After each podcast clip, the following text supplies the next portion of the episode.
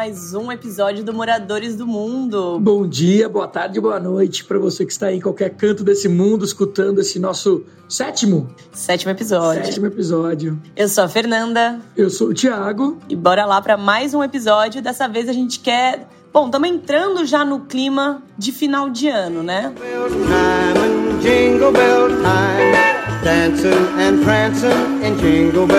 Tô lembrando aqui que nessa época do ano, na época que eu trabalhava ainda em escritório lá em Londres, a partir do dia 1 de dezembro só tocava música de Natal. Era o inferno. Não, fora que um mês, um mês antes, um mês e pouco antes, já era todo mundo com o tal do Christmas sweater, né? E é um casaquinho de lã com vários desenhos diferentes, né? Sempre de rena, alguma coisa bem natalina, assim, aquela coisa que a gente vê em filme americano. É. E mesmo quem não gosta de Natal, acaba entrando no clima natalino nesse, nessa época do ano, né? Porque o Natal, para eles, eles levam em, em outro nível. É, essa questão, por exemplo, da música, deles escutarem muita coisa no. muita música natalina no escritório. para mim, existiam, sei lá, cinco músicas natalinas só. Jingle Bell, Jingle Bell é essa, aquela do acabou o papel, que a gente brinca. Que eu acho que é a mesma, por É a mesma, então. a paródia. Mas tudo bem, a gente. Então, tá... São duas, são duas músicas. Cada um escreveu uma ou duas músicas, pronto. Só que lá no escritório eu descobri que não, que a galera, todos os artistas, eles, esses de, dos Estados Unidos, eles criam CDs. CD, onde eu parei.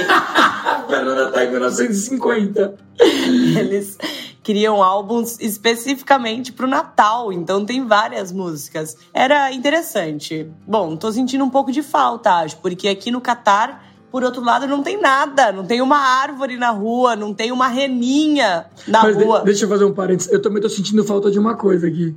A minha voz, ela ainda não voltou. Para quem é, não escutou os últimos episódios, se não escutou, volte ali, vá escutar os nossos últimos episódios. É, eu perdi minha voz no segundo episódio, né? E ela nunca mais voltou. Temos que investigar isso aí. Bom. Isso aqui no Catar é, é problema de ar-condicionado, temperatura quente, frio, poeira e tudo mais. Perdi minha voz. E então, aqui no Catar também não tem Natal, né? Não tem voz do Thiago no Catar e não tem Natal. Olha, Olha que, que momento triste esse dezembro para mim. e é exatamente disso que a gente quer conversar hoje como a gente está acostumado a viver dentro de uma bolha, quando na verdade o mundo é uma grande aglomeração de diferentes perspectivas, visões de mundo, culturas diferentes. E essa, para mim, é uma das maiores graças e, e, prazeres de se viajar. Entender que pouquíssima gente vive como a gente vive. Pois é, né? O tal do choque cultural, pra gente é um prazer quando se tem um choque cultural, né? Choque cultural, pra gente, representa aprendizado, representa é, aumentar suas perspectivas, né? Ver o mundo de maneira diferente. É muito lindo isso. E aqui no Catar são várias em relação a isso. Primeiro que não tem Natal, obviamente, né, gente? Eles não são cristãos. Aqui é uma é uma cultura majoritariamente muçulmana e o Natal está totalmente atrelado à cultura cristã. Além do mais, eles estão em outro ano, eles seguem outro calendário. Já parou para pensar que tem gente que não está em 2022? Imagina você falar, ah, eu sou de 1986 e você, 1430. Aqui no Catar eles estão em 1444. Isso porque o ano deles, na verdade, o calendário islâmico é baseado na lua, enquanto o nosso é solar. Então o calendário lunar, ele tem mais ou menos 354 dias. Além disso, ele começa muito depois do nosso. Ele começa em 622, mais ou menos depois de Cristo, que marca a peregrinação do profeta Maomé, Mohammed, de Medina até Meca. Pois é, né? No nosso calendário, o ano zero começa com Cristo, o nascimento de Cristo. E no calendário muçulmano começa quando Maomé tinha mais ou menos seus 20 e poucos, 30 e poucos anos, que ele nascido na cidade de Medina, na Arábia Saudita, fez uma caminhada até Meca e a partir daí começa a contar os anos do calendário islâmico. Outra grande diferença do calendário islâmico é que o final de semana cai na sexta e no sábado. Que sexta-feira é sagrada para o muçulmano. Então a sexta-feira é dia de não fazer nada. Então ali é o primeiro dia do final de semana. Na verdade, o final de semana mesmo islâmico é quinta e sexta que a sexta-feira é sagrada, porém ia ser um desencontro muito grande no mundo com as outras culturas. E então, em termos de, imagina empresas que têm que fazer telefonemas, é, transações bancárias e tudo mais, Quinta e sexta é, não existe. Sábado e domingo não existe pro, pelo outro lado. E aí sobraria terça, quarta e quinta. Então, muitos países adotaram a sexta e o sábado. Muitos países islâmicos, né? Adotaram a sexta e o sábado como final de semana. Pra gente, isso aqui deu um nó na cabeça quando a gente mudou pro Catar, porque ter. Na quinta-feira você já tava ali, é clima de final de semana, estamos curtindo. E já o domingo é o primeiro dia da semana. Ou seja, Fê, aqui no Catar a gente é o Sunday Feelings. Olha só, nada de Monday Feelings. Aqui Sentimentos somos... de domingo. que tá bom por enquanto, estamos felizes, vai. Nossa, eu me senti o Faustão, né? Ô louco, meu! Só que assim, não precisa também mudar de religião pra gente já ter esses choques culturais, para ter essas mudanças de perspectiva. Eu nunca vou esquecer quando a gente foi passar um Natal na Rússia. Nossa, é verdade. Era 2013. A gente estava querendo passar, morávamos em Londres nessa época. Aliás, a gente conta muito bem esse começo da nossa história no último episódio. Se você ainda não escutou, volta lá para entender tudo direitinho. Como é que essa história do Monday Feelings começa lá em Londres. Bom, estávamos em Londres, 2013, buscando um lugar para a gente passar o Natal. Abrimos ali o mapa, começamos a pesquisar. De repente, ah, Rússia, achei uma passagem barata para a Rússia. É, eu lembro que, na verdade, a gente começou a ver, a gente queria para um país onde a gente tinha até um choque cultural, né? Algo muito diferente do que a gente já estava viajando naquela época, né? Nada de Europa, a gente estava procurando um país diferente. E começamos a ver um país que, para o visto, ia ser rápido, porque você estava com visto passaporte brasileiro, a gente falou assim: um visto que para o brasileiro ia ser rápido, não ia ter burocracia de ir para a embaixada e tudo mais. E fomos indo assim, de repente tinha todos os países da América Latina e do nada apareceu a Rússia, né? Que era um país que a gente não precisava de visto. A gente, nossa, vamos para a Rússia, passar o Natal na Rússia. E fomos lá, dia 20 de dezembro mais ou menos chegamos, e na esperança aí de encontrar uma família russa que nos abrigasse, nos convidasse para passar o Natal juntinho, pra gente não ter que passar sozinho. E aí descobrimos quando chegamos lá que na verdade o Natal na Rússia não é comemorado no dia 25 de dezembro. É, a gente foi para passar o Natal e voltamos sem passar o Natal. Nosso Natal, se eu não me engano, foi comendo comendo comida japonesa no restaurante, bem natalino, né? A gente passou o Natal realmente comendo comida japonesa, só os dois, sem zero clima de Natal, se bem que o Natal é uma coisa muito grande na Rússia, então tinham várias feirinhas de Natal e tal. Só que lá eles seguem o calendário juliano. Então, as principais comemorações são adiadas em duas semanas. Então, o Natal realmente cai no dia 7 de janeiro e o Ano Novo cai no dia 14 de janeiro. Então, a gente não, não conseguiu ficar na Rússia a tempo de ver um pouquinho mais essa celebração. Pois é, ficamos devendo essa, né? Outra curiosidade sobre o Natal de lá é que eles não têm uma árvore de Natal. Eles têm uma árvore de ano novo. Veja bem, é diferente, tá? Eu tava só olhando aqui pra ver, continua, vamos ver onde vai chegar isso aí. Isso porque na época da União Soviética, é, as pessoas eram proibidas de manifestações religiosas, né? Então, os russos não podiam, os soviéticos no geral, né, não podiam manifestar ali nenhum símbolo cristão. Então eles falaram: ah, tudo bem, essa árvore aqui não é de Natal, ela é de Ano Novo, veja bem. então até ah, hoje. Então pode, tudo bem. então até hoje eles têm árvore de Ano Novo, não de Natal. E eles colocam coisinhas nas árvores, você sabe, amor? O Papai Noel tem essas coisinhas? Eu não sei, porque no final das contas ninguém me convidou para passar o Natal lá. Pois é, isso que dá aí, ó. Devia ter pesquisado antes, não. Chega, vamos passar o Natal. Não tem Natal. Agora, não sei se tem Papai Noel na árvore de Natal.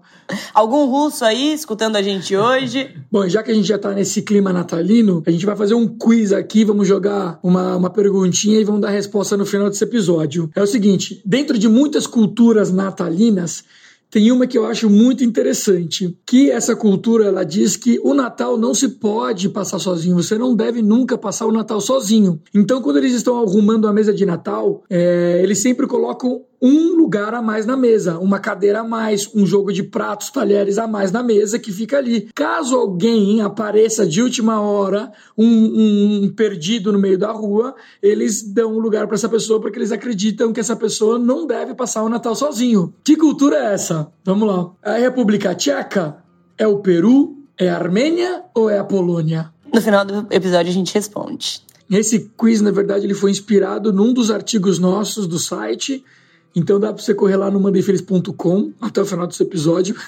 e caçar essa resposta. Mas a gente tem bastante curiosidades natalinas, bastante curiosidades ao redor do mundo ali também, né? E uma muito interessante de uma nação que a gente gosta muito e somos apaixonados é a do Irã, né? O Irã, eles comemoram, que na verdade não é só o Irã, o povo curdo também comemora, o povo curdo da Turquia, o povo curdo do Afeganistão, Iraque, que é o tal do Nowruz, né, Fê? Conta um pouco do Nowruz. O Nowruz é o ano novo persa, né, de toda essa região, na verdade, que o Tiago mencionou. Faz referência às tradições zoroastras. O zoroastrismo, para quem não sabe, é a primeira religião maniqueísta do mundo e foi criada no Irã. Então, o Nowruz, ele é celebrado há mais de 3 mil anos nessas regiões e é um ano novo que dura 13 dias. Falam que a melhor época para viajar no Irã, na verdade, é o mês de abril, que é quando acontece o Nowruz, que falam que as ruas são tomadas de gente, é uma festa maravilhosa. E tá aí uma época que a gente ainda não visitou o Irã, né? Em abril. Com certeza. É entre março e abril, março porque e abril. é o começo da primavera. E marca exatamente a luz, né? O, o sol se sobressaindo à noite, à escuridão do inverno. Então, totalmente ligado à natureza também. Cada vez mais eu me apaixono pelo Irã. Inclusive, a tríade Zoroastra a gente tem tatuada no corpo, né? Que eu acho muito bonito. Que é bons pensamentos, boas palavras e boas ações. Né? Que em persa é Guftarnek, Kerdarnek, Andeshainek. Arrebentou, hein? Se tiver alguém aqui que fala persa agora, Pagou um pau, tipo seu sotaque. Os iranianos, inclusive, que estão passando por um momento muito delicado agora. Espero que todos vocês estejam acompanhando, ajudando também a, a reverberar toda essa luta iraniana, uma revolução muito forte contra o regime, principalmente liderado pelos jovens, pelas mulheres. E o que está acontecendo lá é muito, muito complicado. Toda a nossa solidarização com os iranianos. Estamos aqui acompanhando diariamente, torcendo muito para pela vitória do povo, pela que, vitória dos jovens. É, que finalmente eles consigam tirar alguma coisa desse governo que sempre foi muito autocrata e muito cruel né, com eles. E já tentaram algumas revoluções lá e sempre morreram muitas pessoas e nada mudou. Então a gente espera de coração que essa revolução no Irã consiga mudar algo nesse regime autocrata. Exatamente. Até para a gente poder voltar, quem sabe já no ano que vem aí para o Nouruz. E que Nouruz que vai ser, em que ano novo que seria agora no final de março de 2023, com, com a população muito mais livre, com melhores direitos, com um governo que a população aceite. E é isso que a gente espera. É essa que seriam os nossos, os nossos votos do nosso ano novo para o ano novo deles, né? De um ano novo para o outro. E já que estamos aqui falando tanto de calendários diferentes, anos diferentes, Outro povo que também está num ano completamente diferente do nosso são os chineses. Adivinha que ano que eles estão? Não dá pra adivinhar? Você tá lendo a mesma pauta que eu. Ia ser muito aleatório esse chute. Os chineses estão em 4.720, gente. Mas imagina agora um muçulmano, um cristão e um chinês conversando sobre o ano de nascimento, né? Um é 1430, um é 1986, outro 4710. Adoraria ver esse encontro aqui. É uma das coisas que a gente mais gosta, aliás. Se né? juntar esse... tudo ali da Idade da Terra. Encontro de mundos para conversar, coração aberto, contando as diferenças. Ah, mas essa que é a beleza, né? Isso daí que... Isso que é lindo, esse, esse grande encontro de diferentes perspectivas e olhares, né, Fê? Queremos continuar viajando cada vez mais exatamente para ver isso. Por isso que também as pessoas perguntam, mas por que, que vocês vão para lugares tão diferentões? Por que, que tá... De onde vem esse gosto para ir por lugares onde quase ninguém viaja? é exatamente nisso. É nessa nesses lugares onde a gente tem pouca informação que a gente mais surpreende, que a gente mais descobre sobre essas belezas do mundo, que a gente mais descobre sobre nós mesmos também. E quanto mais eu puder ampliar a minha perspectiva de mundo, quanto mais eu entender o quão diversificado nós somos, eu acho que o mundo, de certa forma, se torna menor também. A gente se torna mais empático, a gente cria laços com pessoas que até então a gente nem imaginava que, que existissem, que tivessem suas formas de ver o mundo. Compartilhando um pouco essa forma de mundo, a gente acaba descobrindo uma forma mais homogênea, talvez, de levar tudo isso adiante, com muito mais carinho, respeito e empatia pelo próximo. E é uma maneira muito interessante de, de, de adotar o seu comportamento como pessoa, porque é um exercício você você conversar com pessoas que são diferentes, têm opiniões diferentes, vivem de maneira diferente, que nas diferenças é onde você aprende, é nas diferenças onde você ganha mais conhecimento, é nas diferenças onde você amplia o seu, o seu, olhar, as suas perspectivas, e é nas semelhanças onde você se aproxima das pessoas. Então é, é, é sempre tudo muito positivo, né? E o importante, eu acho que é, enquanto a gente está viajando por lugares tão diferentes também, a gente, de certa forma, tem um ao outro. E isso é a nossa casa, é a nossa família. É a nossa yurta. É a nossa yurta. Para quem não escutou o episódio 5 sobre World Nomad Games, volta lá para você entender o que é yurta. É a casa dos nômades, que eu também tenho tatuada. Então, eu e o Tia, a gente tenta, por mais que estejamos em lugares tão distintos e longe de casa, a gente tenta preservar uma ou outra cultura, tradição, e esse ano não seria diferente. Então a gente está aqui no Catar, vai passar o Natal aqui, só que a gente resolveu que vai fazer também uma festinha de Natal, né? Tem outros brasileiros que estão aqui, já estamos combinando uma bela de uma ceia de Natal. Vai ser interessante que a gente está querendo programar aqui, mas, é, mas eu queria falar um pouco do Natal do Catar porque por mais que não tenha um clima natalino, a gente não está escutando músicas, jingles de Natal aí pelas ruas, pelos escritórios e você não vê nada de neve, aqueles desenhos de neve, por mais que o país seja quente como o Brasil, né? Você sempre vê os desenhos de neve que não faz sentido nenhum. Não tem nada que remete ao Natal pelas ruas do Catar. Porém, conversando com, com locais, com residentes do Catar, pessoas que nasceram aqui, é, eles comemoram, sabia, Fê? Não sabia, você comentou isso comigo. Eu, na verdade, tinha conversado com algumas outras pessoas que falaram que, que não comemoravam. Então, então pra mim é era. É que, é que é um país que 12% da população é catari.